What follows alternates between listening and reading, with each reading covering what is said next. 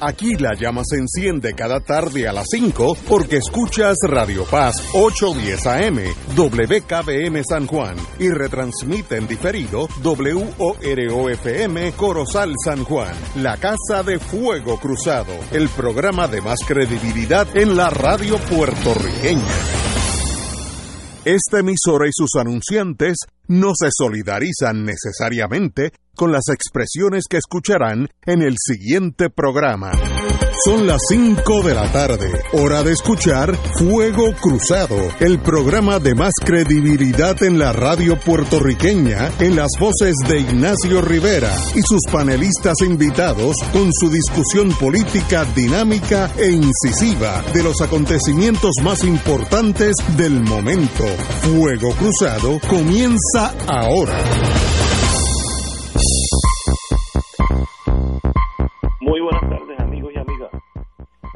Tardes amigos y amigas. Hoy es miércoles, estamos en el tercer día de la semana bajo la condición de separación.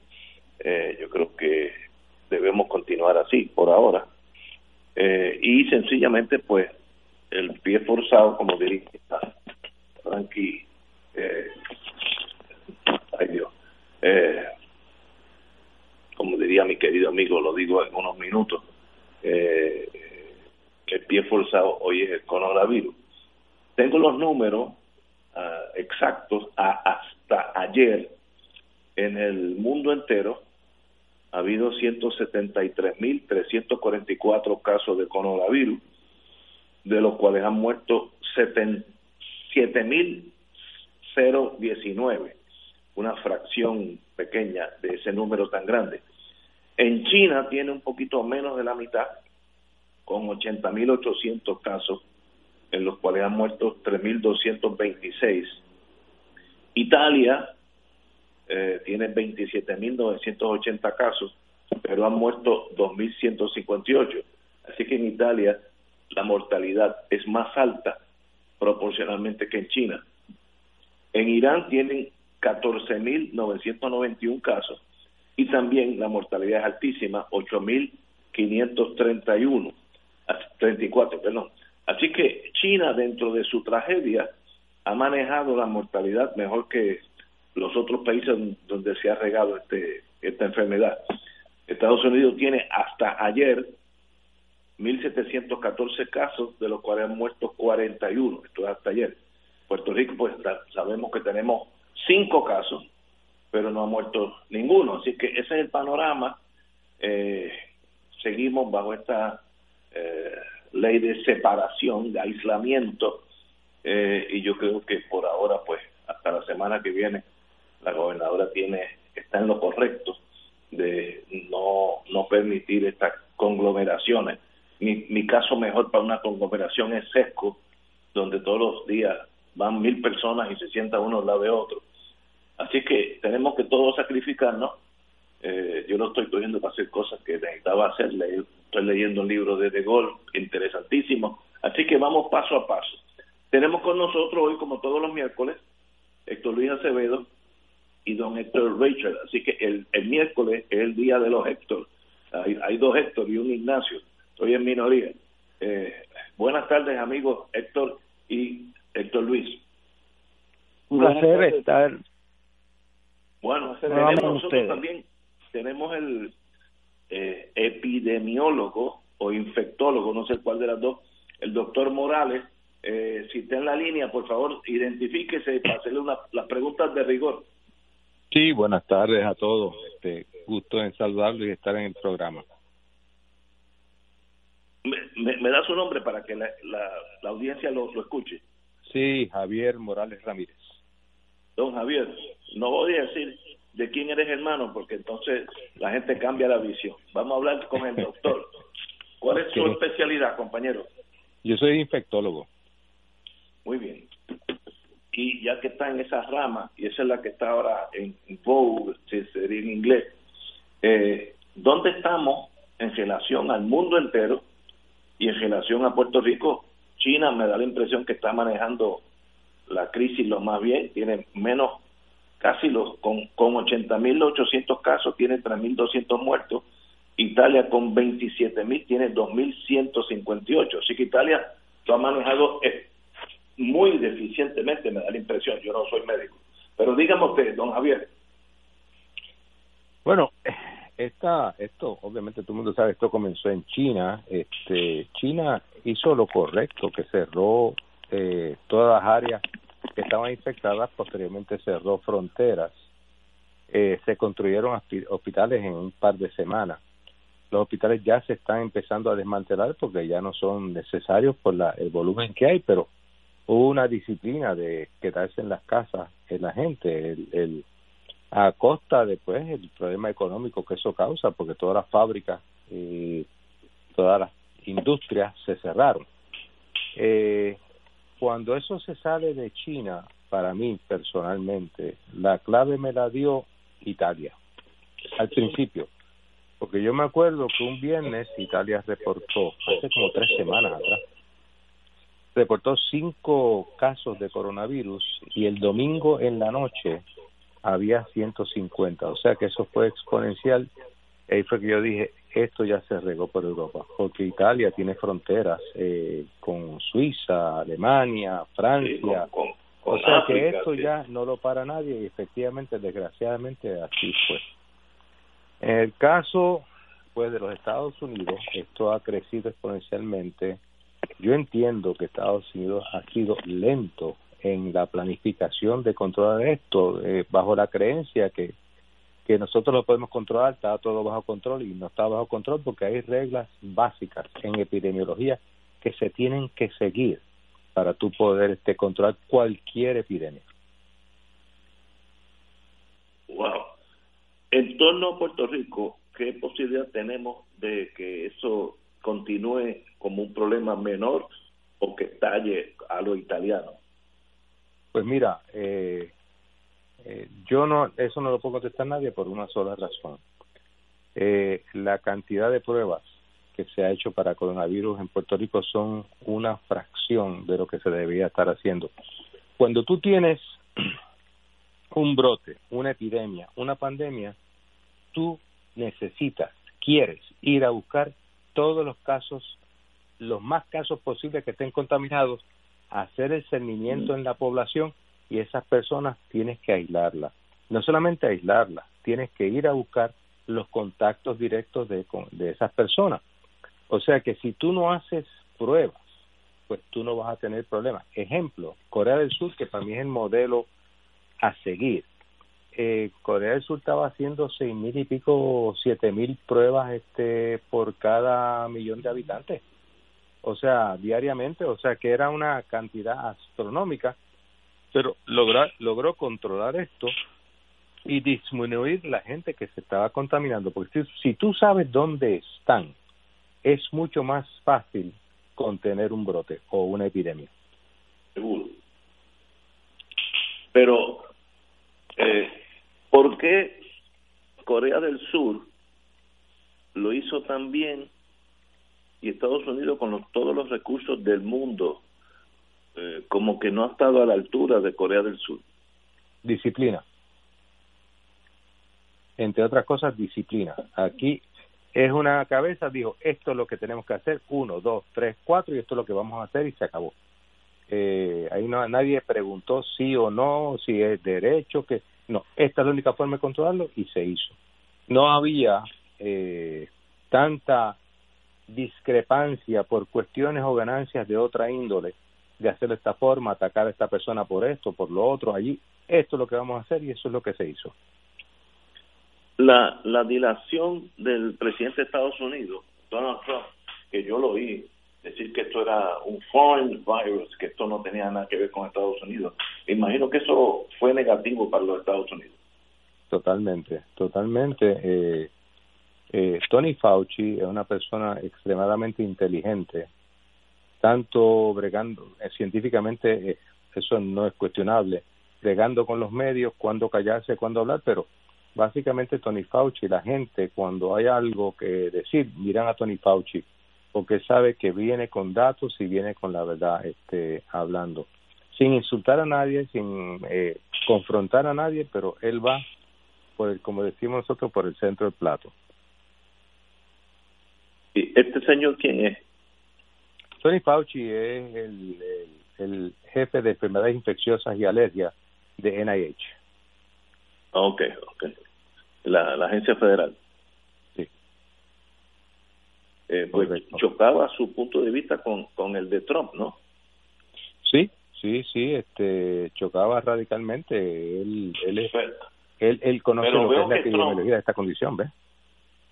Veo que Trump, aunque tarde, ya se ha puesto en línea porque ya ha dicho que él no cree que se pueda controlar, que nadie tiene control de la epidemia, que estaba eh, sacando 850 billones de dólares para pelearla en Estados Unidos. Así que por lo menos ya tenemos el presidente, aunque tardío, ya está consciente de lo que está pasando. Sí, pero ya la, la epidemia lleva una velocidad.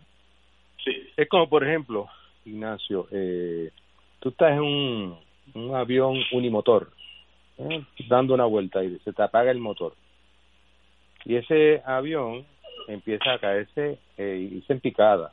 Y de momento tú logras prender el motor de nuevo, pero el motor sigue yéndose en picada hasta que se estabiliza y entonces comienza a subir. Cuando tú comienzas una, a, a bregar con una epidemia tardíamente, la velocidad que lleva la epidemia es una, lo que tú estás haciendo es otra. En lo que tú alcanzas esa epidemia, eso voló como, como la pólvora. Y va, te va a dar mucho más trabajo y vas a tardar más tiempo en alcanzarla. Uh, doctor Morales, ahora mismo me está entrando que confirman el sexto caso positivo aquí en Puerto Rico en el hospital de veteranos. Así que ya hay seis casos. Okay. No ha habido ninguna muerte, así que hasta ahora estamos adelante. Uh Don Héctor Richard. Sí, es interesante el tema de cómo el gobierno de Corea ha manejado el asunto y me consta porque en un sentido yo soy parte como cónsul de Corea de entender cómo ha funcionado el gobierno. El gobierno de Corea, como dice el doctor, pues tiene una habilidad que no tiene el gobierno de los Estados Unidos ni el de Puerto Rico, es de, de actuar rápidamente con una sola voz y con la experiencia que ya estaba adquirida con China y con y con Japón. Y entonces Corea, como tiene esa esa capacidad interna de sobrevivencia y, y una estamina tremenda para caminar en una sola dirección, eh, pues se pone por encima de cualquier otra cosa hasta que resuelve su tema.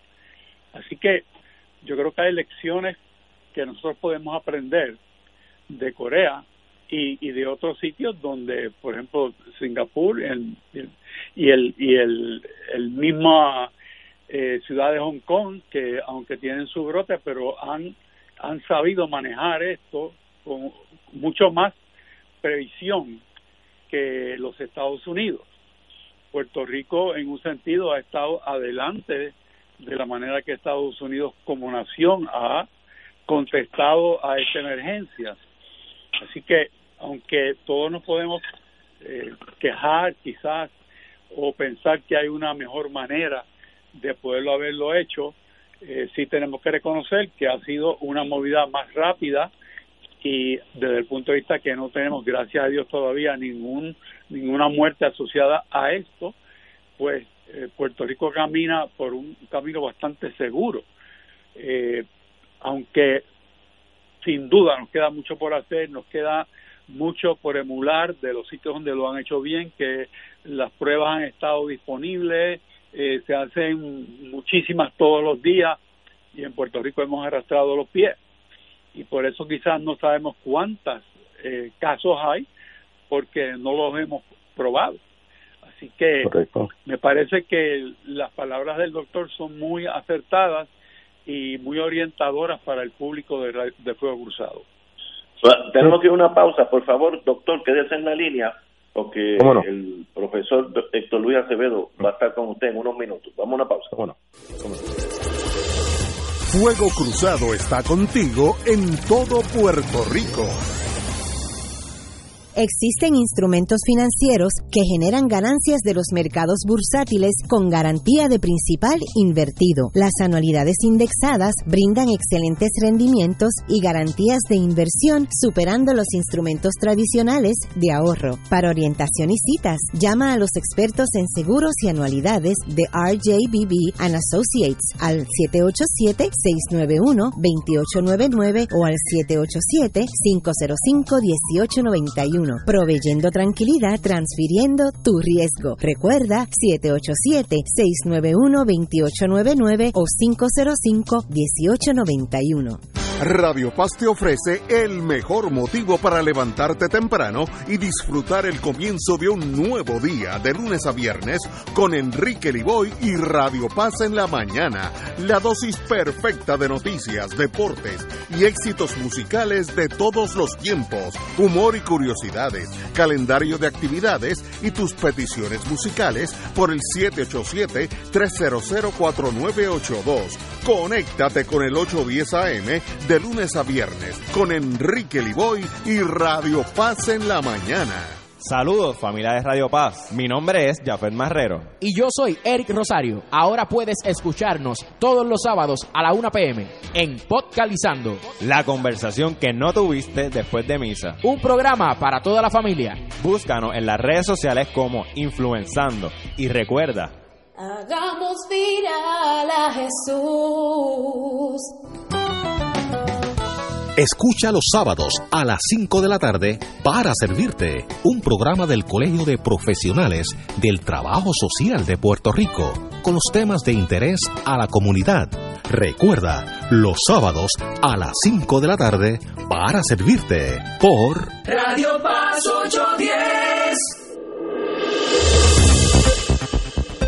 Y ahora continúa Fuego Cruzado.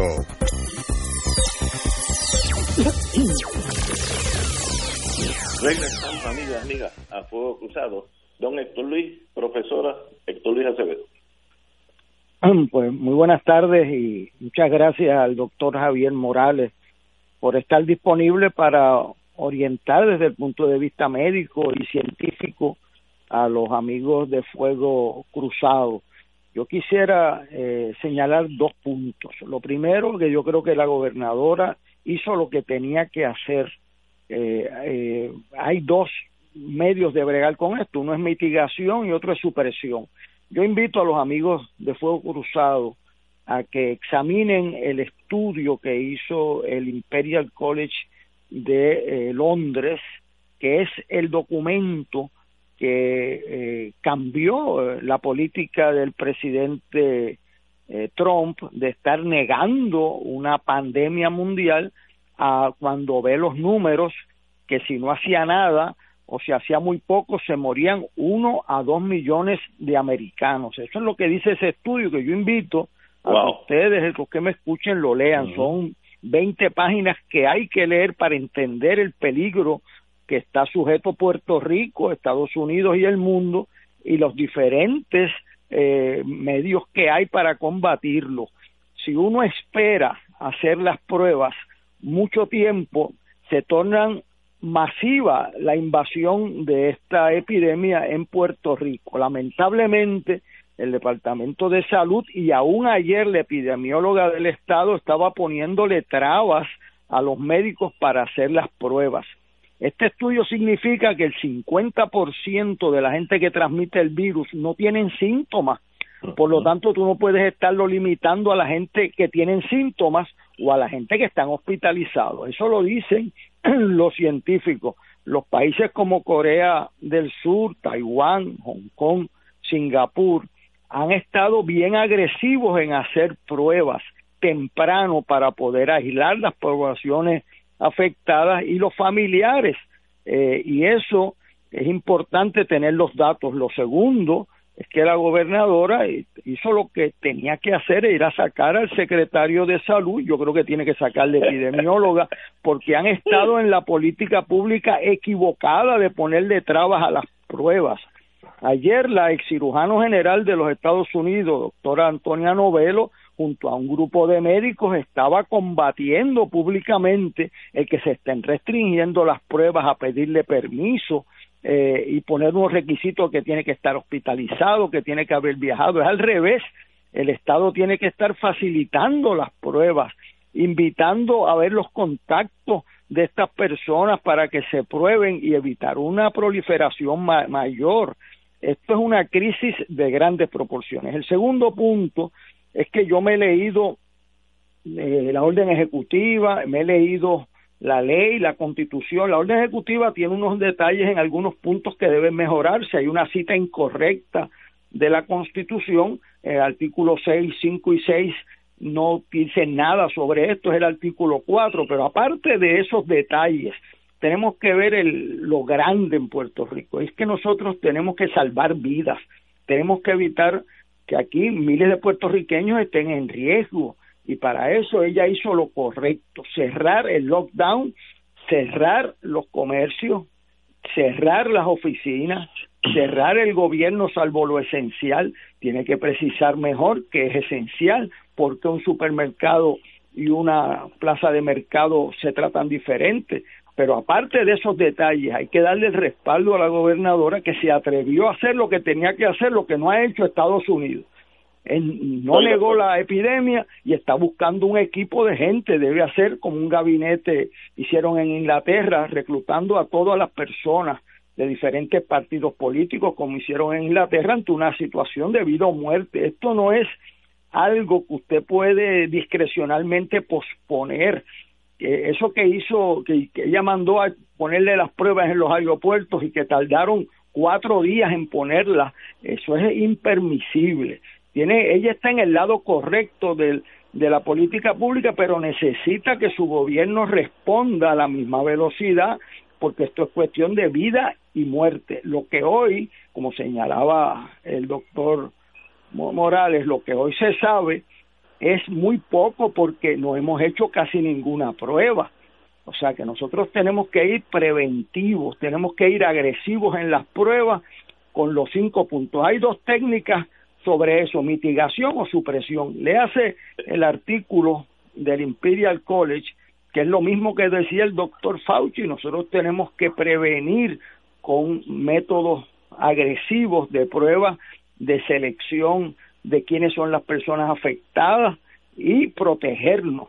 Y eso hay que hacerlo temprano porque si no cuesta vida. Así que muchas gracias a un profesional de primerísima calidad con quien tuve el honor de compartir en el servicio público por poner su mensaje y sus estudios a la disposición de Fuego Cruzado y al país al cual le serví. Doctor Morales, tengo una pregunta. Seguro. Eh, ¿Qué nos detiene a nosotros de tomar más pruebas? ¿Es que no las tenemos? ¿Qué, qué, cuál es el secreto? No, no, no, no. Bueno, mira, vamos a primero, permíteme, por ejemplo, estos seis casos que son positivos, eh, que han estado, una vino de Italia, que está de veterano, la que estuvo del auxilio mutuo, esa gente no vivía en una cúpula de cristal. Por lo tanto, esa gente, lógicamente, tenemos que pensar que tenían amigos, familiares que se besaban, pues se abrazaban y compartían. O sea que es iluso pensar que esa gente llegó de la nada a un hospital y gracias a Dios tenemos ahí. No, esa gente tiene que haber contaminado mucha gente por ahí y eso hay que, esas personas hay que ir a, examinarlas y hay que hacerle la prueba. Ahora, eh, yo creo que, perdón, Ignacio, eh, la pregunta, si quieres traer usted primero. Hola.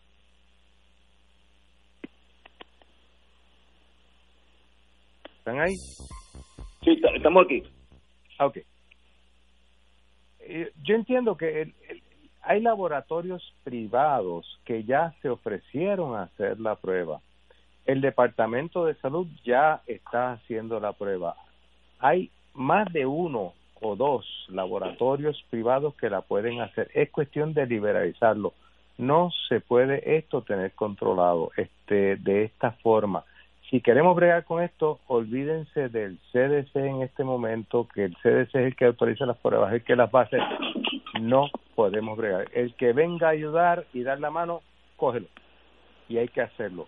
Ahora bien, tampoco tú quieres hacer una cosa porque hay muchas personas en diferentes pueblos, alcaldes, que quieren tener 15 mil pueblos para la población que de, estornudaron y quieren hacerse la prueba.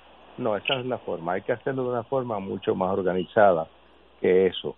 Por ejemplo, el laboratorio Quest, Toledo las está haciendo, eh, por lo menos la información que tengo, y se pueden hacer. Y creo que ahora, después de todo esto que está pasando, creo que se van a liberalizar a hacer las pruebas. Una, una de las cosas que yo creía que era sumamente importante es, por ejemplo, inicialmente hace dos semanas atrás, eh, se habló de que pues se seguían unos protocolos que eran los del CDC, que están en una computadora, hay epidemiólogos del Estado que no son médicos, que tú llamabas, te decían, tú le dabas los, los, los, eh, los síntomas y laboratorios, y decían, no cualifica para coronavirus. Entonces tú tenías acá un infectólogo llamando, un infectólogo que es el que sabe de la clínica de ese paciente, y le negaban la prueba. Entonces, yo ahí sugerí eh, que los infectólogos tenían que estar insertados en el Departamento de Salud para que bregaran la parte clínica y establecieran los protocolos clínicos fuera de la computadora del CDC que te dice tienes esto, tienes esto como checkmarks, eso es como y te dicen pues no te voy a hacer la prueba porque eh, me, me salió un valor aquí que no dice que la debo hacer. Y eso es sumamente importante porque el clínico que tiene el paciente al frente, y especialmente un clínico como un infectólogo, que ese es su entrenamiento, pues tiene algo que decir. Yo entiendo que eso es fundamental, que el infectólogo se inserte en el Departamento de Salud con los protocolos clínicos. También, eh, perdóname, yo, algo? yo, yo no soy doctor, eh, así que no estoy en ese, en ese mundo médico, pero uno tiene cierto sentido lógico. Aquí vino un doctor panameño de turista, llegó joven, todos todos nosotros fuimos jóvenes en algún momento, fue a la la esta la cuestión de la salsa donde allí habría cuatro mil personas, eh, treinta mil personas me dicen, wow, yo no sabía, se quedó en un hotel Estoy seguro que él no vino aquí, como dijo el doctor Morales, en una cápsula de cristal. Eh, sencillamente, pues él tuvo que tener amistades, posiblemente una amiga, novia, porque eso es lo lógico, para eso son jóvenes, y de aquí fue a Panamá y en Panamá dio positivo. Así que todas las personas que tuvieron contacto con él, que pueden ser 50, están expuestos a este virus. ¿Estoy correcto o yo estoy pensando en pajarito preñado? No, no, no, eso es lógico, es lógico pensar. Se supone, se supone que una persona contaminada, tenga o no tenga síntomas, pueda contaminar a dos. Y esas dos puedan comunicar, comunicar eh, contaminar a cuatro. Y esas cuatro a ocho. 16, 32, 64. Esa es la progresión geométrica que usualmente ocurre con este virus. ¿Dónde están esos demás que se pudieron haber expuesto? Pues eso hay que ir a buscarlo. Y estas dos semanas lo que nos va a decir toda la gente que va a explotar por ahí con esta infección. Ojalá me equivoque. Si algún momento en la vida quiero equivocarme es en este. Porque eh, yo entiendo que estas dos semanas lo que nos va a decir a nosotros es cuántas semanas más vamos a tener que estar en lockdown. O sea que, que es una realidad. Eh, doctor Morales, ha sido un privilegio tenerlo aquí con nosotros. Eh, hacía tiempo que no hablábamos, pero siempre nos, nos atrae una amistad de hace muchos años. Así que un privilegio que esté aquí con Fuego Cruzado. Gracias, Ignacio. Una cosita más sobre la vacuna, perdón, para terminar. Vacuna, eh, esa. Háblame de eso, esto es importante. Fíjate, cuando tú desarrollas una vacuna, yo no tengo duda que este siendo un coronavirus que ya tuvimos una experiencia con uno parecido en el 2003 con el SARS, después el MERS en el 2013, ya este virus o este tipo de virus se conoce y no tengo duda que en aquellos momentos tuviesen ya empezado a bregar con la posibilidad de una vacuna. Eh, el desarrollo de una vacuna, una vez tú la tienes desarrollada en el laboratorio, tú tienes que entonces eh, probarla eh, en, animales y si en los animales la vacuna te rinde eh, o te da unos datos positivos de desarrollo de anticuerpos, entonces vas a la, a la etapa de humano. Pero el desarrollo de esta vacuna es, es complicado. Por ejemplo, la vacuna de influenza, eh, tú lo que haces es eh, atenuar, no, dormir un virus, por lo tanto te ponen la vacuna de influenza y no te puede dar influenza porque ese virus está dormido, no, no, no despierta. En el caso de la vacuna de dengue, utilizaron parte de la vacuna de dengue con, la, con parte de una vacuna de fiebre amarilla. La juntaron y creó los anticuerpos. Usan plásmidos de bacterias alterándolos genéticamente. Hay mil métodos y yo asumo que esos métodos se han utilizado. Ahora bien, si eso se empezó a bregar desde noviembre o diciembre, es posible que ya la fase animal haya terminado y estemos a punto de comenzar la fase en humanos, que es la 1 y la 2. La 3 es la última antes de que sea eh, aprobada para uso comercial. Tú puedes obviar la fase 3 si la fase 2 dentro de una pandemia es contundentemente positiva.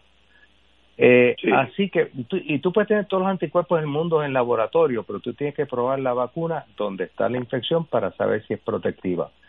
¿Qué pasa? Si nosotros hacemos lo que se está haciendo en Puerto Rico, que fue un lockdown, vamos a dar tiempo a que esa vacuna se desarrolle porque tan pronto se libere un poquito lo que estamos haciendo, va a venir un segundo pico de infección. Así que debemos tener la vacuna lista para ese segundo pico de infección que puede ser a finales del 2020. O sea que tenemos este tiempo es valioso para mantenernos bien vivos, aislar especialmente a las poblaciones que son eh, eh, las más débiles, las personas de sobre 60 años, ahí estamos todos, ¿ok? Y esas son las personas que más riesgo tienen de comprometerse si le da el coronavirus. Si los mantenemos bien saludables, todos esos van a ser candidatos a una vacuna si se brega con la velocidad que yo espero que breguen. Wow, esperemos, eh, esperemos que usted, su señoría, tenga razón, porque eso salvaría literalmente millones de vidas a través del mundo. Mientras tanto, vacúnense contra la influenza. Eso ya, ya, ya eso se hizo. Yo sé que, don Javier Modales, un privilegio tenerlo aquí con nosotros. Gracias, gracias a ustedes. Vamos a tener una pausa, amigos, y regresamos con Héctor Luis Acevedo y don Héctor Richard. Fuego Cruzado está contigo en todo Puerto Rico. Fuego Cruzado, el programa de más credibilidad en la radio puertorriqueña, es ahora la tribuna abierta de análisis noticioso, con diversas perspectivas que exploran el trasfondo de lo que acontece a diario y cómo nos afecta. Escucha Ignacio Rivera y sus panelistas invitados de lunes a viernes en Fuego Cruzado en transmisión diferida a las 10 de la noche por Oro 92.5 FM. Todos los miércoles a las 4 y 30 de la tarde no se pueden perder el programa Tu Conciencia Económica PR, un programa de análisis de noticias de la economía local e internacional para que tomes tus decisiones financieras con conciencia con el experto Roberto Berríos. Todos los miércoles a las 4 y 30 pm por Radio Paz 810 AM y por Radio Paz 810.com. Tu Conciencia Económica PR, proveyendo tranquilidad, transfiriendo tu riesgo. Dale una vuelta al mundo los viernes a las 2 de la tarde y repasa las noticias y acontecimientos más relevantes, los sucesos que trascienden límites territoriales y sus protagonistas son objeto de discusión y análisis de nuestro panel. Para ampliar la perspectiva noticiosa de nuestra audiencia, emprende una vuelta al mundo. Cada viernes, comenzando a las 2 de la tarde por...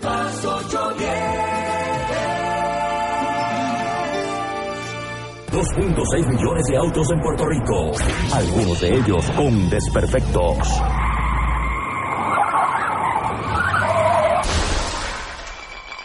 Autocontrol. Tu carro. Tu carro. Tu mundo. Lunes a viernes a las 11 de la mañana por Radio Paz 810 AM.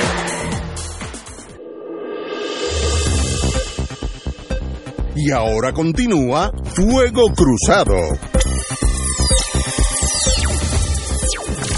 Amigos y amigas, regresamos hoy miércoles con los compañeros, el profesor Héctor Luis Acevedo y el ex secretario de Justicia, don Héctor Rager, así que estamos aquí ahora los tres.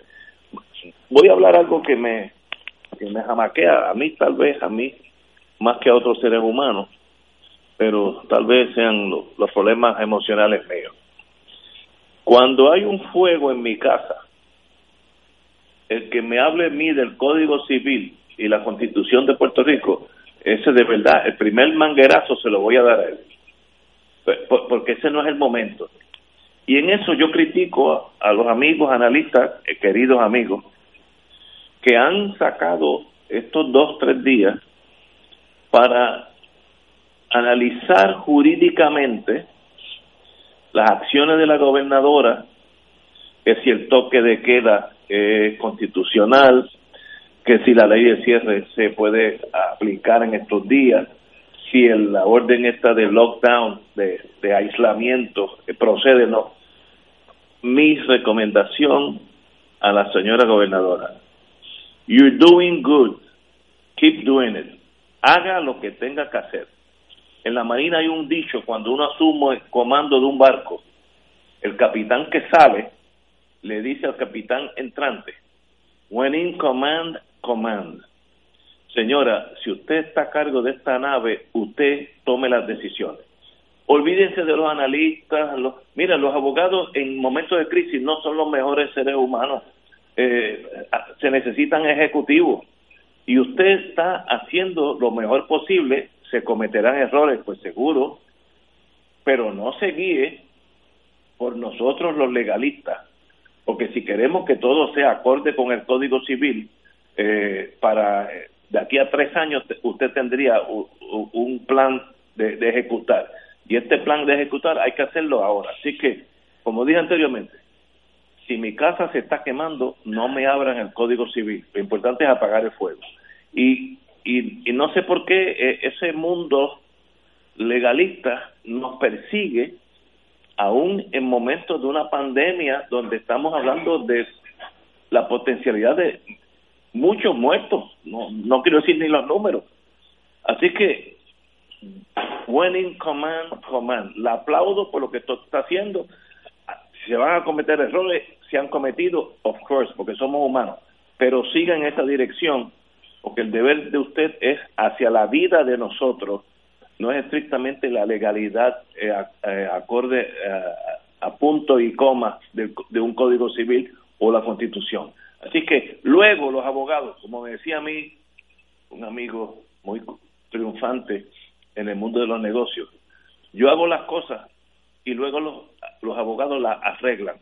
Pues miren, haga las cosas que hay que hacer y que después nosotros nos entretendremos en los tribunales los próximos cinco años hablando de lo que debió haber hecho usted. Hágalo ahora. Don Héctor, usted que fue secretario de Justicia. Bueno, de lo que tú estás hablando, pues yo creo que cuando se redactó la orden quizás pudo haber un poco más de cuidado desde la perspectiva legal en las definiciones, etcétera, pero no creo que yo que eso es lo que nos debe entretener a nosotros en, en este día. Yo, yo creo que, por ejemplo, eh, hay dos, dos cosas que son importantes, que es el aislamiento, que ya el, doctor eh, ha, discutido, y las pruebas eh, que hay que hacer, tanto para el coronavirus o para determinar si hay posibilidades de coronavirus, como están haciendo en los aeropuertos. Junto con eso, la gobernadora va caminando hacia el cierre de los aeropuertos en Puerto Rico para evitar aún más el flujo de pasajeros que lleguen a Puerto Rico con la posibilidad de contaminar la población aquí. Ya con relación a los puertos de mar, pues la, la ley en Puerto Rico le da al gobierno algo que decir sobre eso, aunque el Coast Guard tiene que ver con la parte marítima y eso tú sabes más que yo. Eh, pero aparte de, la pandemia y los problemas generales, la población sigue teniendo problemas médicos que son recurrentes, que están bajo tratamiento, que tienen que visitar sus médicos. Me parece a mí que la movida legislativa para darle un poco más de alas a la telemedicina en Puerto Rico es buena. Ya había una ley que permite algo de eso, pero estamos hablando realmente de sustituir la sala médica de consulta por una, una sala virtual en que se puede relacionar el paciente con el médico, incluso si hubiese el equipo, podría haber hasta pruebas que se pueden hacer a distancia y, y además eh, darse el consejo y la receta. Ya gracias a Dios, en Puerto Rico es una ley que permite desde hace muchos años las recetas y órdenes médicas electrónicamente generadas. Eh, también tenemos que atender la alimentación de la población que está en lockdown. Y para eso, pues, se ha abierto y se ha aclarado muchísimo cómo funciona la cadena de distribución de alimentos y todos los estamentos que son parte de, ella. Y de esa manera, pues, los, los troqueros, los, los distribuidores, etcétera, están un poco más claros después de unas uh, aclaraciones hechas por el, el, el secretario Lavoy eh, en la noche de ayer de cómo pueden funcionar sin violar la ley. Pero entonces entramos en que el lockdown está efectuándose en casas eh, de personas que pudieran trabajar o no desde la casa porque pudieran estar o no aptas para hacerlo. Si no, si están en la casa y no pueden trabajar, se crea un problema de pagar la renta de la casa porque no van a tener los fondos. Y así hay un proyecto de ley, el 1538 de la autoridad del doctor Vargas Vidot, que atiende en, una manera eh, muy rápida, estoy seguro que seguramente hay que mejorarla, pero por lo menos hay esa esa iniciativa que pasó ya al Senado y está en la Cámara, que trabaja el tema de las deudas, de los pagos atrasados a los bancos eh, y, y unas cuantas unos cuantos temas que son muy cercanos a la vida cotidiana del ser humano que dice, bueno, yo no puedo trabajar, ¿me van a pagar o no? Tengo días libres, no tengo días libres, ¿qué pasa conmigo? Eh, voy a perder mi casa porque no puedo pagar la renta, porque no puedo pagar la hipoteca. Pues ese proyecto ayuda a manejar esa cosa. Y además, en esa cadena alimentaria y de medicina, también pues hay un, una directriz de no pagar IBU en los proyectos de, de primera necesidad que contiene el aval de la Junta de Supervisión Fiscal. Así que hay una serie de cosas que no podemos darle espalda y quizás en otro turno podemos hablar de la economía, eh, porque yo creo que el país también tiene que entender, y todos nosotros también, que la pandemia está caminando, pero también la economía está desacelerando. Y entonces, cuando termine la pandemia, que gracias a Dios va a terminar, con la gracia de Dios va a terminar, pero entonces, ¿qué nos queda a nosotros como economía? Así que, Estoy de acuerdo. si podemos podemos caminar y marcar chicle a la misma vez, estoy seguro. Don Héctor Luis. Bueno, en primer lugar, eh, yo quiero eh, solidarizarme con la acción de la gobernadora. Yo me he leído todas las columnas de mis distinguidos compañeros, eh, abogados, eh, tengo distancia radical de su instinto. El instinto del abogado es buscarle, eh, ¿cómo se llama? La, la, los detalles legales a las cosas. Cuando hay una situación de emergencia grave, pues eh, los derechos colectivos tienen una fuerza mayor que los individuales sin obviar los, los, los individuales, pero, pero la fuerza es a ellos. Yo me leí yo vi compañeros míos hablando de ley marcial, hablando de que eh, de que la Constitución no permite eso. Yo me leí eh, la cita de la Constitución está equivocada.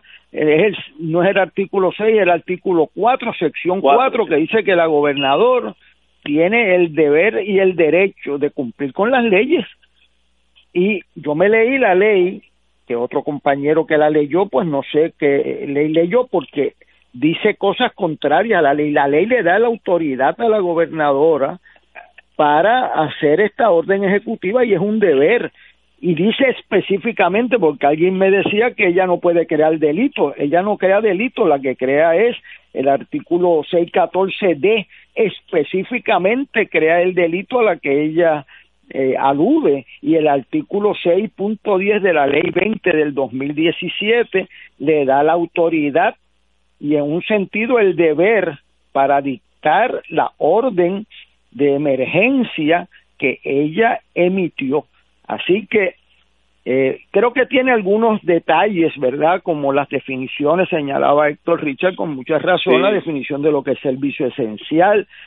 Eh, pueden haber detalles de que se incluye las plazas de mercado y no los supermercados, pues eso lo tienen que aclarar, pero el, el concepto fundamental de la orden ejecutiva es correcto y, y la felicito por haber tenido el valor de hacerlo antes que casi ninguna otra jurisdicción en el mundo de los Estados Unidos y Puerto Rico. Así es como se gobierna. Y pero claro, tiene que tener un equipo que la que la respalde y tenía el Departamento de Salud yendo en la dirección contraria poniéndole trabas a las pruebas, diciendo que la enferma que estaba de Italia lo que tenía era una infección bacteriana.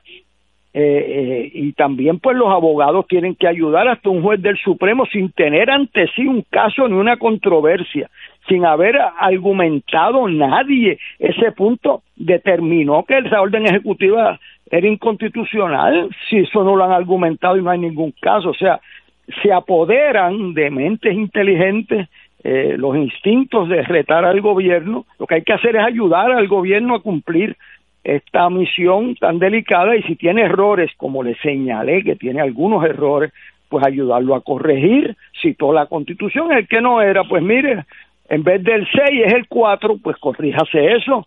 Pero aquí lo fundamental es que hay que hacer lo que se llama en salud pública supresión, a diferencia de mitigación, porque los resultados son salvar miles de vidas.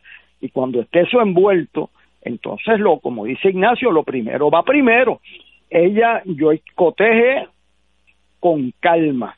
Yo entiendo que tiene el derecho y el deber constitucional y tiene el derecho y el deber legal porque hay una ley que lo ampara. Eh, pueden haber dos abogados que lean eso diferente, pero yo lo leí con cuidado y lo tengo al frente mío. O sea que ella no se inventó esa autoridad, ni está en contra ni de la constitución ni la ley, y su deber primario de proteger la salud de la gente en Puerto Rico lo tiene que cumplir. Ahora, hay unos puntos, como bien señalaba Héctor Richard, que hay que ver los más vulnerables. ¿Quién le va a buscar la comida a la señora que no tiene carro y que no tiene la ama, como me dijo un amigo mío, la gente de embalse que no tienen carro, la gente que tienen 80 años, pues alguien le tiene que buscar la comida porque ya la ama no funciona. O sea, hay que ver quién va a pagar la renta, quién va, cuando tú te quedas sin salario, ese mozo del restaurante que se quedó sin salario, ese empleado de una empresa privada, el comerciante del viejo San Juan, el de Río Piedras, que le cerraron el negocio, el de Ponce. Pues entonces, ¿de dónde van a sacarle el dinero para eso? Pues esas son la gente más vulnerable que hay que atender mediante legislación, el que tiene que buscar eh, una receta, cómo va a llegar allí, este, si no le permiten, si no tiene carro, pues entonces la familia tiene que asistir, tiene que haber unos sistemas que ayuden a entregar comida más amplio de lo normal, pues esos son puntos que la legislatura tiene que actuar, pero mi mi impresión después de leer todos estos documentos es que ya tiene la autoridad en ley y en la Constitución para hacer lo que hizo. Además que tiene el mandato fundamental de proteger a nuestra gente. Así que yo, contrario a otros amigos míos que quieren que les permitan ir a la playa porque el sol mata el virus, etcétera, yo creo que aquí no se puede buscar la perfección. Lo que tiene que buscar es que la dirección sea la correcta y buscar el equipo, que es donde ella tiene problemas, que ponga en vigor estas medidas con sentido común, con sentido de salud pública preventiva y con la urgencia que se tiene que hacer. Yo vi, no entiendo por qué se tardaron tres, cuatro días en poner las pruebas de temperatura en el aeropuerto, no puedo entender eso. Yo vi los muchachos en televisión llegando de Madrid y dijeron que ni en Miami ni aquí les pusieron la temperatura. El problema con eso es que tú lo haces tres días después y eso puede representar que se regó eso más, más tiempo. Así que el sentido de urgencia y el sentido de dirección, en adición a la disciplina, de dirección correcta y de urgencia en la implementación es lo que hace falta. Yo la veo a ella en la dirección correcta y puede llamar gente de otros filiaciones, esto no es un asunto partidista, aquí está envuelto la supervivencia de la gente, reclute a la mejor gente, no importa del partido que sea. Yo tuve la oportunidad en San Juan de reclutar gente independentista, estadista, populares, no afiliados, y le puedo decir que a la hora de la verdad, como es esta para Puerto Rico, los mejores talentos, vi a la doctora Novelo ayer, Javier Morales hoy, Cabanillas que dio la cara por este país, hacen falta, son debido a muerte para la salud, no solamente física, sino emocional de nuestra gente. Tenemos que ir a una pausa y continuamos con los Héctor, Héctor Luis Acevedo y Héctor Richard y este servidor Ignacio Rivera en unos minutos. Fuego Cruzado está contigo en todo Puerto Rico.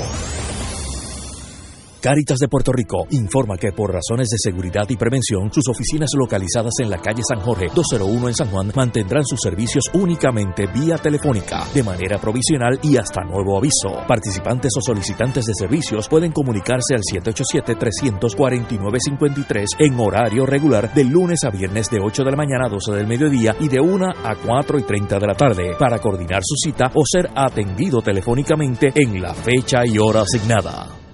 Ante la posibilidad del inicio de una cadena de contagio con el coronavirus, el uso de medidas básicas de prevención serán de gran importancia para todos. Si está enfermo o bajo sospecha de estarlo, manténgase en su casa aislado y disminuya el contacto con otras personas. Manténgase informado de fuentes oficiales médicas y de salud pública para no crear confusión. Protéjase del coronavirus y otras enfermedades transmisibles. Este mensaje es una aportación de servicio público de la Asociación Médica de Puerto Rico, Clínica Borinquen Medical Services y esta emisora. Fanático del deporte, la mejor información y el mejor análisis lo escuchas los sábados a las 2 de la tarde por Impacto Deportivo con Javier Sabat y el más completo elenco en deportes por Radio Paz 810 AM y en las redes sociales Facebook, Impacto Deportivo, Radio PR, Twitter e Instagram, Impacto underscore Deport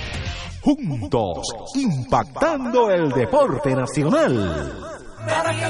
Te invitamos todos los domingos a la una de la tarde por Radio Paz 810 AM y los sábados a las 7 de la mañana por Oro 92.5 Cuidando la Creación con la hermana Lisi y sus colaboradores. Entrevista, mensajes educativos y dándole voz a grupos que ayudan a cuidar la creación en el mundo. Recuerda por Radio Paz 810 AM, una de la tarde, domingo, sábado por Oro 92.5 FM a las 7 de la mañana.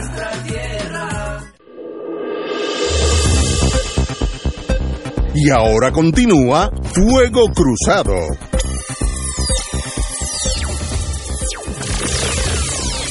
Me indica una de eso yo tengo muchos amigos inteligentes y a mí me me fascina coleccionar amigos y amigas que tengan cabeza porque hacen de uno un mejor ser humano. Este amigo me llama ahora en la pausa, me dice, del silencio estruendoso de la banca en este momento, hay un silencio, no hay virus, no hay emergencia, no hay nada.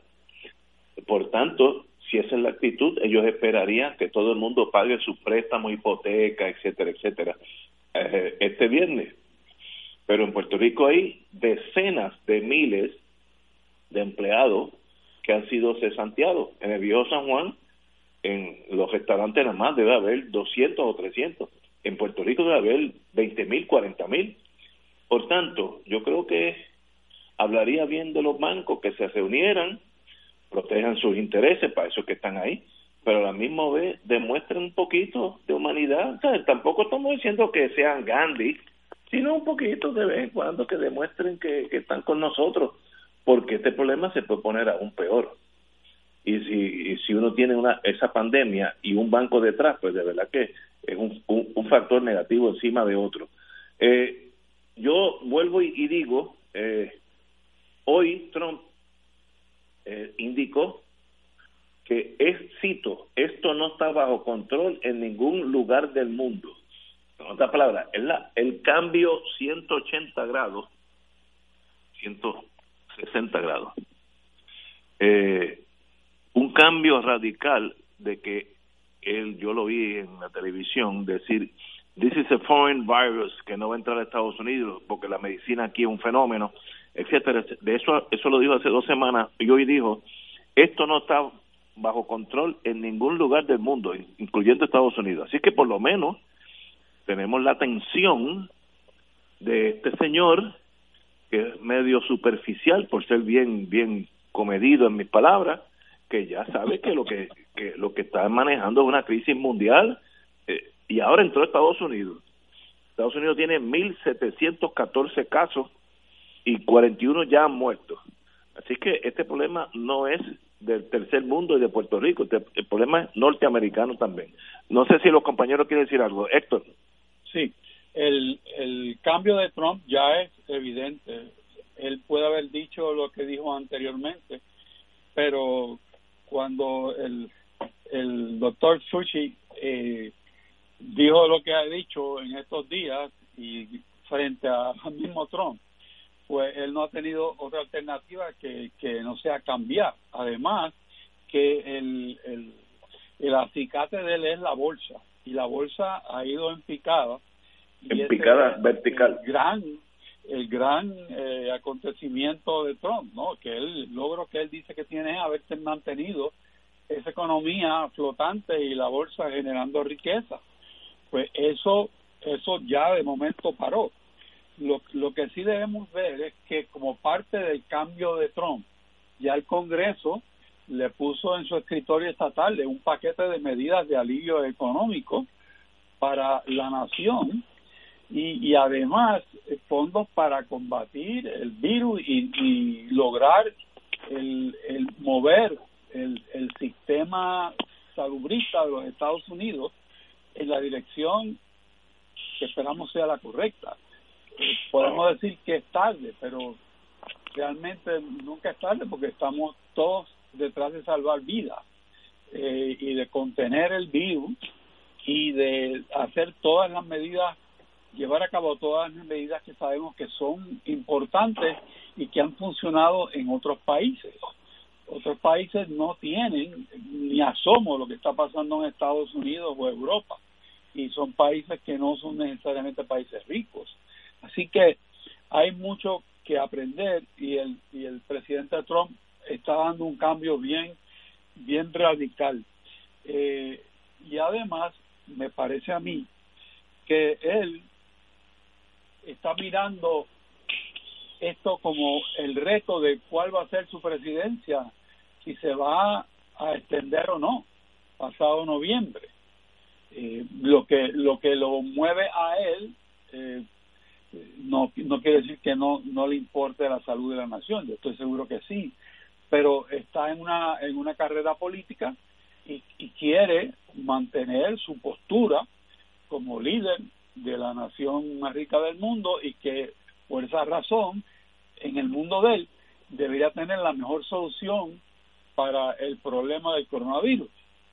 Y está poniendo el dinero aunque tardíamente pero lo está poniendo de la nación de los contribuyentes al servicio de lograr que se enfrente correctamente el, la crisis del virus y que se apuntale la economía personal de los norteamericanos que en Puerto Rico tenemos algunas leyes que nos ayudan a los empleados y, y nos dan alivios por vacaciones y otras uh, ayudas que tiene nuestra legislación, pero en Estados Unidos no. O sea que allá la ayuda tiene que ser más directa a la persona y, y con mucho más certeza, porque ahora mismo el desempleo que se genera no tiene respuesta en ayudas a que no sean las que ese paquete de medidas que está frente a su escritorio hoy eh, contiene. O sea que Trump tuvo que moverse de aquella frase tan extraordinariamente tonta, por no decir otra palabra, de que él no es responsable de lo que está pasando en los Estados Unidos, a asumir un rol protagónico en pro de una solución al problema en los Estados Unidos. Estoy de acuerdo. Héctor Luis. Bueno, a mí me conmueve la delicadeza con que Ignacio y Héctor Richard tratan a Trump. Este, es impresionante eso. O sea, el tipo dijo que, esto de la epidemia era un hoax.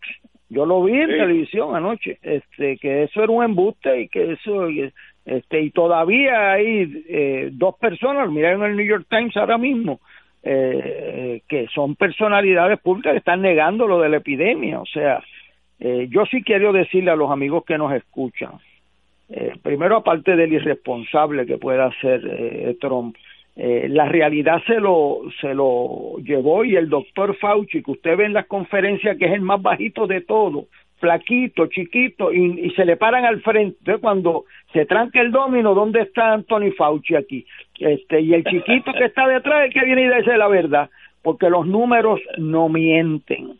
Eh, y el problema es y yo invito a los amigos el 16 de marzo se publicó eh, el informe este del Imperial College que hace los pronósticos y ayer el de Harvard de qué va a suceder aquí. Yo quiero decirle a los amigos que nos escuchan que esto yo dudo eh, a base de todos estos estudios que esto se pueda bregar en dos semanas.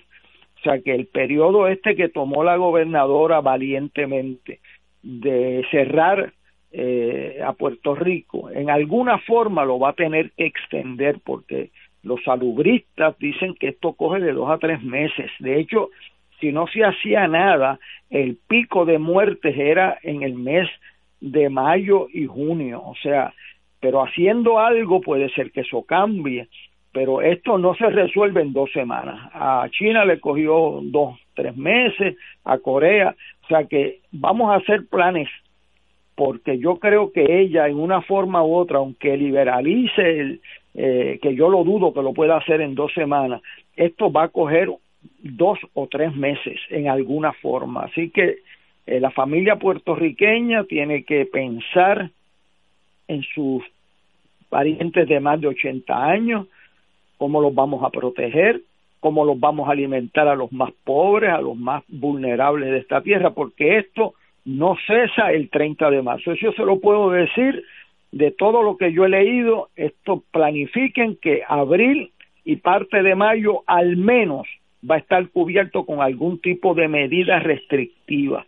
Eh, eh, en lo que podemos desarrollar una vacuna, que los informes dicen de 12 meses, yo viendo la urgencia creo y espero, como dijo Javier Morales, que se pueda hacer en mucho menos tiempo, pero mucho menos tiempo, ¿cuánto es?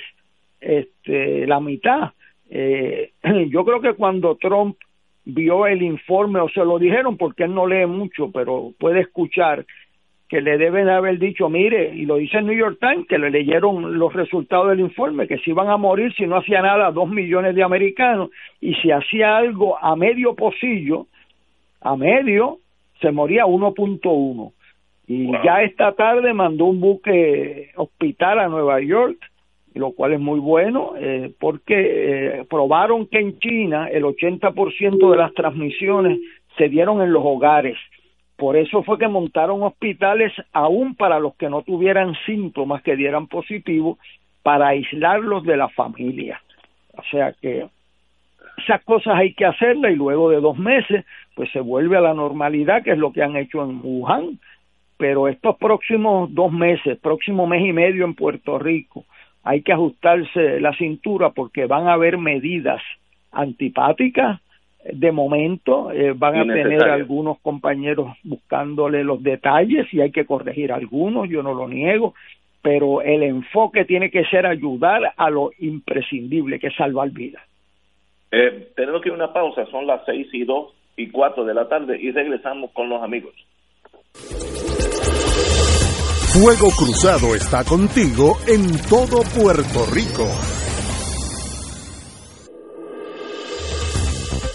Aquí la llama se enciende cada tarde a las 5 porque escuchas Radio Paz 810 AM, WKBM San Juan y retransmite en diferido WOROFM Corozal San Juan, la Casa de Fuego Cruzado, el programa de más credibilidad en la radio puertorriqueña.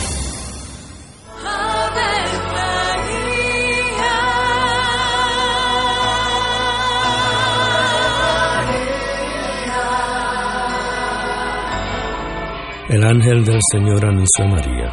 Y ella concibió por obra del Espíritu Santo. Dios te salve María, llena eres de gracia, el Señor es contigo. Bendita tú eres entre todas las mujeres, y bendito es el fruto de tu vientre Jesús. Santa María, Madre de Dios, ruega por nosotros pecadores, ahora y en la hora de nuestra muerte. Amén. He aquí la esclava del Señor. Hágase en mí según tu palabra. Dios te salve María, llena eres de gracia, el Señor es contigo. Bendita tú eres entre todas las mujeres, y bendito es el fruto de tu vientre Jesús. Santa María, Madre de Dios, ruega por nosotros pecadores, ahora y en la hora de nuestra muerte. Amén. Y el Verbo se hizo carne. Y habitó entre nosotros. Dios te salve María, llena eres de gracia, el Señor es contigo.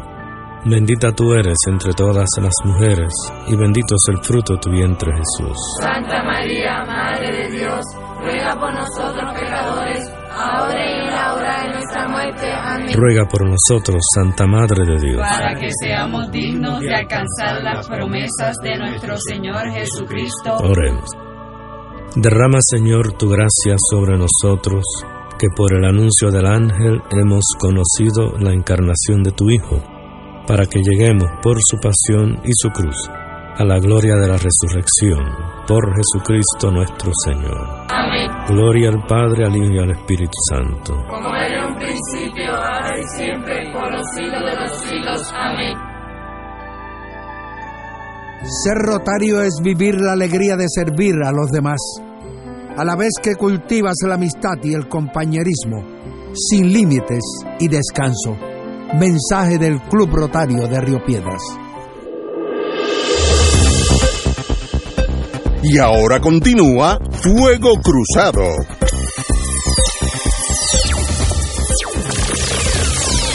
Amigos y amigas, dejamos la pandemia y vamos a, al mundo de leyes, que ahí sí que podemos los tres entrar un poco con más, con más certeza. Hace como dos años, me acuerdo porque el compañero Galliza y yo hablamos de este caso, hubo un caso de un, la venta de un helicóptero al gobierno anterior, eh, un- de paquete, un Bell, un modelo, pero un Cadillac, que el gobierno de García Padilla compró con la mira de hacerlo ambulancia.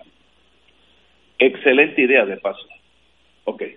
Se formó un pero porque el vendedor Ecolift lo vendió eh, empezando eh, eh, el, contrato como que el gobierno iba a usarlo de ambulancia, okay, lo cual no conlleva permisología mínima.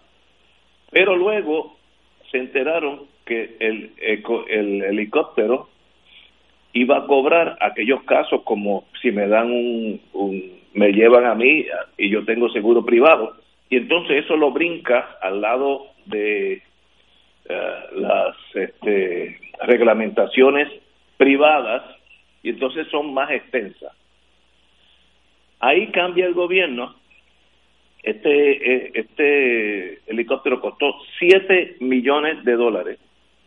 Está tan nuevo que uno de los pilotos de ese helicóptero me dijo hoy que ese helicóptero tiene 54 horas de vuelo.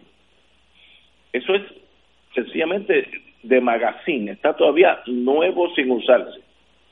Eh, yo espero que esté resguardado y guardado, porque si no, pues será una tragedia. Pero esperemos que esté bien.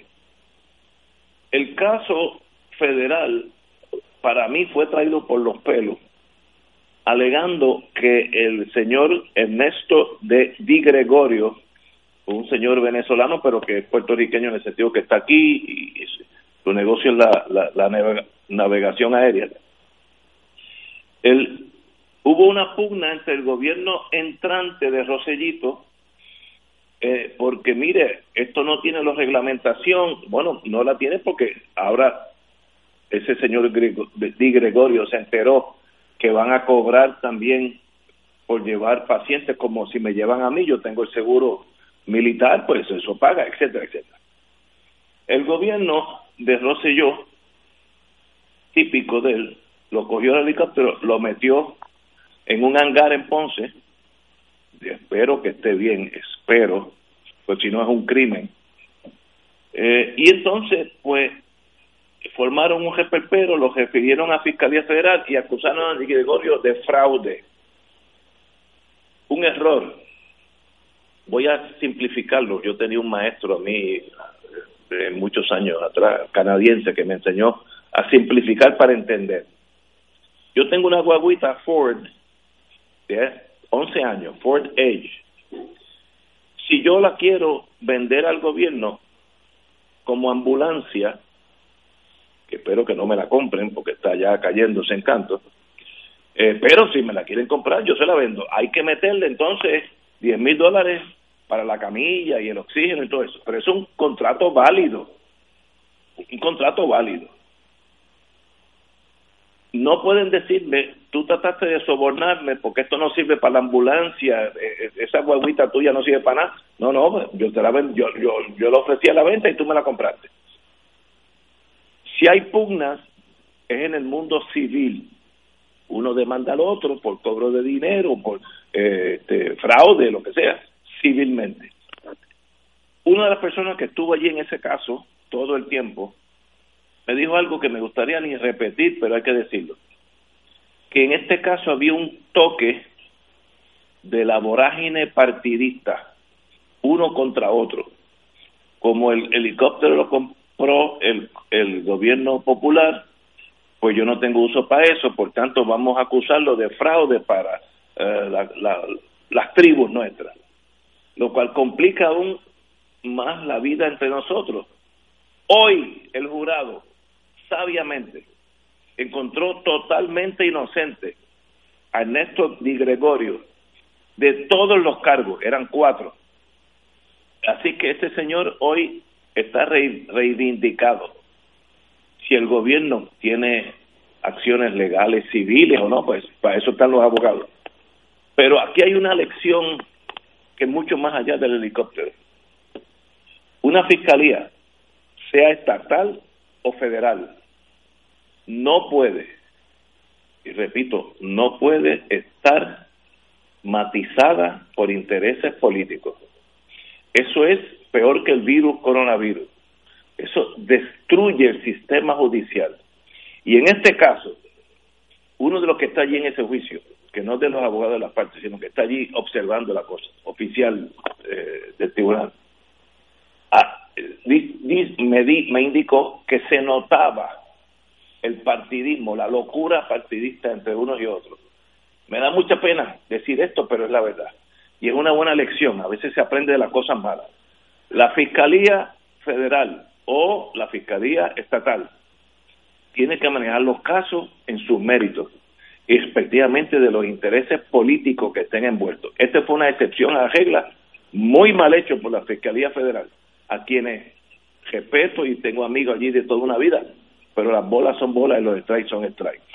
Don Héctor.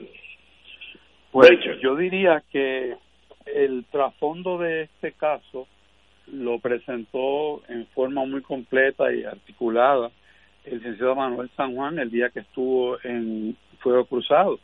Y correcto, dio los detalles de, de este caso.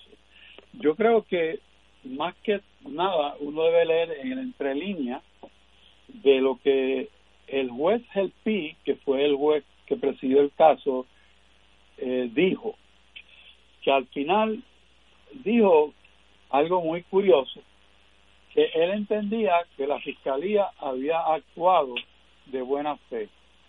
O sea, porque me parece a mí que el análisis de la prueba demuestra que es como tú estás más o menos caricaturizando que esto es un ejercicio que no es estrictamente un análisis jurídico, sino es un, análisis para lograr un resultado. Y, y todo, todo resultado que parte de una ideología termina el mismo resultado que se previó porque no hay cambio en la manera de pensamiento, está secuestrado por ideología.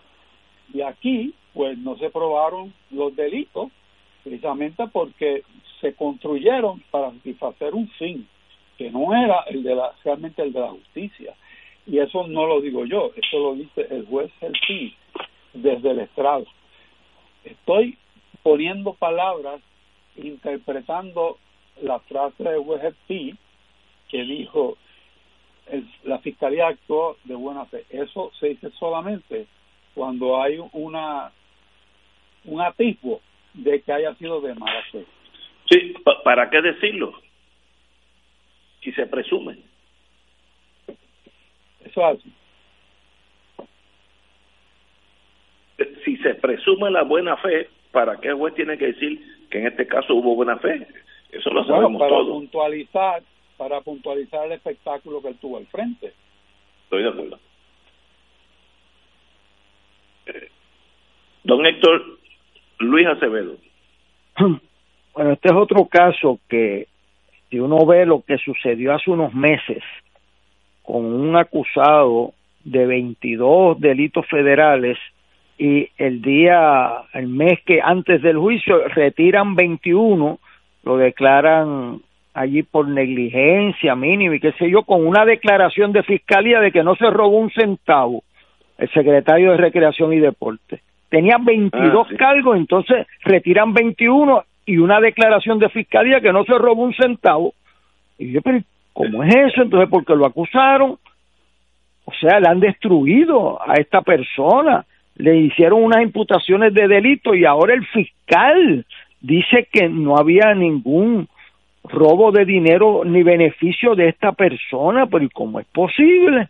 O sea, eh, eh, la fe en la Fiscalía Federal que, que, es indispensable en este país en este momento, porque aquí los grandes casos de corrupción los llevó la Fiscalía Federal, no lo llevó, es una vergüenza para mí como puertorriqueño, que no lo llevó el gobierno electo de Puerto Rico, lo llevó 40 casos en la administración de Rosselló, otros casos y algunos populares que se metieron, los acusaron la Fiscalía Federal, pero no lo acusaron los nuestros, pero esa credibilidad de la Fiscalía en mantener incólume de, de, de partidismo, de persecuciones indebidas, eh, su gestión es debida, eh, es fundamental para un sistema de justicia y democrático, el, el, que no se haya eh, o sea, cuando el juez tiene que hacer eso, como dice Héctor Richard, o sea, ¿por, por qué un juez como el juez El Pi, que es una persona de alto prestigio en esta sociedad,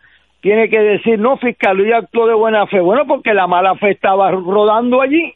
¿Cómo es posible que un jurado absuelva a una persona así? ¿Por qué? Porque, porque él tiene que salir ahí a, a proteger un poco la imagen de la fiscalía.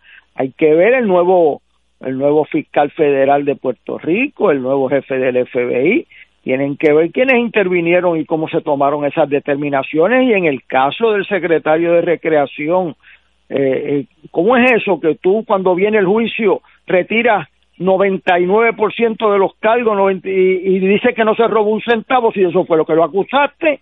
Pero ¿y cómo tú acusas a una persona de un delito de esa naturaleza y después te paras allí como si no pasara nada para decir que no se robó un centavo? Oye, pues algo, algo pasó ahí. Yo espero que esto no caiga en, en oídos sordos y que el, la palmadita que le dio el juez de decirle, o sea, como, ¿por qué un juez tiene que decirle que actuó de buena fe? Pues porque los hechos allí estaban indicando otra cosa, sino ¿qué juez se pone a decir eso? Si eso es lo básico cuando tú llegas a un tribunal. Es más, te obligan los cánones a la buena fe, te obligan los cánones a la buena fe. Así que eso lo hace porque allí hubo dudas serias del comportamiento de, de, Fiscalía en ese caso. Yo espero que esto sea la excepción, eh, porque Fiscalía Federal ha sido crucial en llevarse presos en este país a los que campeaban por su respeto y quedan muchos por ahí todavía. Eh, eh, tengo que indicar que Puerto Rico es una de las pocas jurisdicciones federales que tiene un fiscal out of state de otra jurisdicción. Uh -huh. Por lo regular, en el sistema norteamericano, el fiscal federal para el distrito X, West Virginia, Tennessee, Montana, es de allí un abogado que tiene conexiones políticas, tiene un prestigio y lo nombran. Yo creo que cuando nombraron a Stephen Muldrow, con el quien yo tuve un caso hace muchos años aquí en Puerto Rico, cuando tenía el pelo negro igual que yo, eh, ese ese nombramiento brincándose toda la política interna republicana en San Juan, lo nombraron porque, esta es mi especulación ahora, vamos a nombrar a alguien que no esté dentro de la tribalización de la política en Puerto Rico. Y yo creo que eso sí demuestra un problema mucho más serio de lo que representa este caso. Del helicóptero un caso más. Cuando el sistema federal nombró un fiscal que no tiene nada que ver con Puerto Rico, es que algo le dijo el sistema, el establishment. Aquí hay un problema de tribalización entre los nativos estos, colorados y azules, así que nombra a alguien que no tenga ningún azul, ni ningún colorado, que es Steven Monroe, que estaba de fiscal en Tampa, creo que era. Así que esto apunta a unos problemas. Estos son casos viejos que ya están de juicio. Yo espero que Monroe eh, instale de nuevo lo, lo que es la Fiscalía Federal en mi tiempo, que los casos son casos si son casos, y si no, pues no se acusa. Don Héctor. Sí, eso, eso es así, eh, y yo concurro con Héctor Luis en que a veces da vergüenza ajena que los cargos aquí se radican en, en el Tribunal Federal. Bueno, qué bueno que es así, pero ¿qué pasa con nuestro Departamento de Justicia? Yo que viví en épocas distintas, este, pues sé que el gobierno federal es un gran apoyo cuando se utiliza conjuntamente con el local desde el punto de vista del procesamiento criminal, pero no es que el local abdique su función al, al, al entramado federal porque en otra época el gobierno local procesaba actividad eh, de, relacionadas con el mundo federal de vamos a decir de inversión en construcciones etcétera por violación a la ley de subasta y como coinciden la ley federal y el local en la definición del delito para descargar un poco los recursos federales y dedicarlos a cosas más importantes, nosotros procesábamos los casos eh, que generaban la jurisdicción federal. O sea que cuando se ve como un como una sociedad, eh, un conjunto de apoyo entre los dos sistemas hace mucho sentido. Pero hoy en día Puerto Rico dejó eso atrás y se conforma con referir nada más. Estamos de acuerdo. Eh, yo creo que nosotros estamos en... Yo he pasado varias, ya a la edad de uno, uno tiene varios ciclos. Hay ciclos en que el establishment federal coopera con el Departamento de Justicia y con la Policía de Puerto Rico. Y hay ciclos que son casi antagónicos. Eh, ¿Qué motiva una cosa a la otra? Pues mire, eso es muy complejo para decirlo aquí en unos minutos, pero yo he visto esos ciclos de cero comunicación a trabajar en conjunto. Los años del compañero Richard, que está aquí presente, fueron de los años de más cooperación, pero ha habido años donde agentes federales me dicen, no, nosotros no les mandamos nada a justicia, ni queremos nada de justicia, que, que es un bochorno para todo el mundo. Pero ¿Qué hacer? Pues eso demuestra la política chiquita, la, la, la tribalización del país, que espero que en algún momento crezcamos y seamos todos puertorriqueños. De paso, antes de irnos, quiero decir que yo creo infinitamente en la institución del jurado. Con toda la presión de los Estados Unidos, del helicóptero famoso, de los siete millones, eh, toda esa burundanga, el jurado dijo, esto es un paquete inocente. Me siento orgulloso de esos 12, de esas 12 personas, que no sé quiénes son, ni quiero saber, pero qué buen trabajo hicieron. Si son inocentes, que sacan inocentes.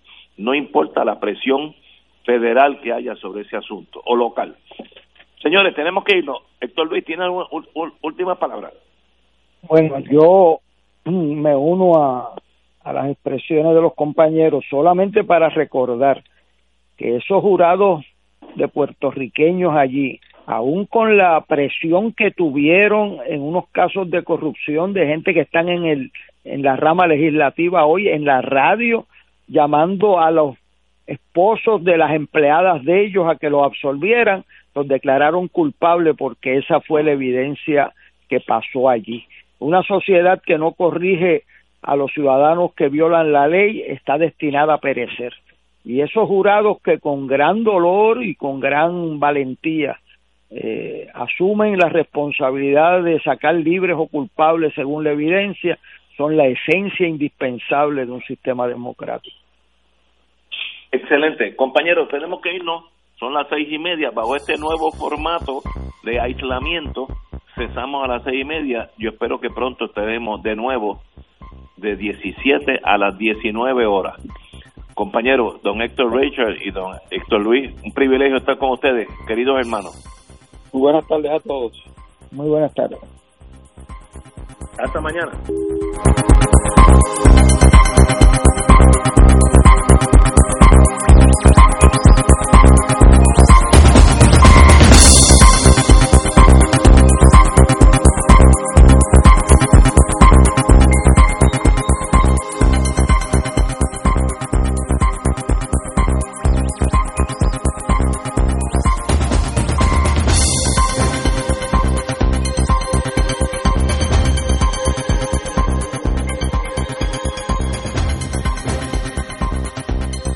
Esta emisora y sus anunciantes no se solidarizan necesariamente con las expresiones vertidas en el programa que acaban de escuchar. Radio Paz 810.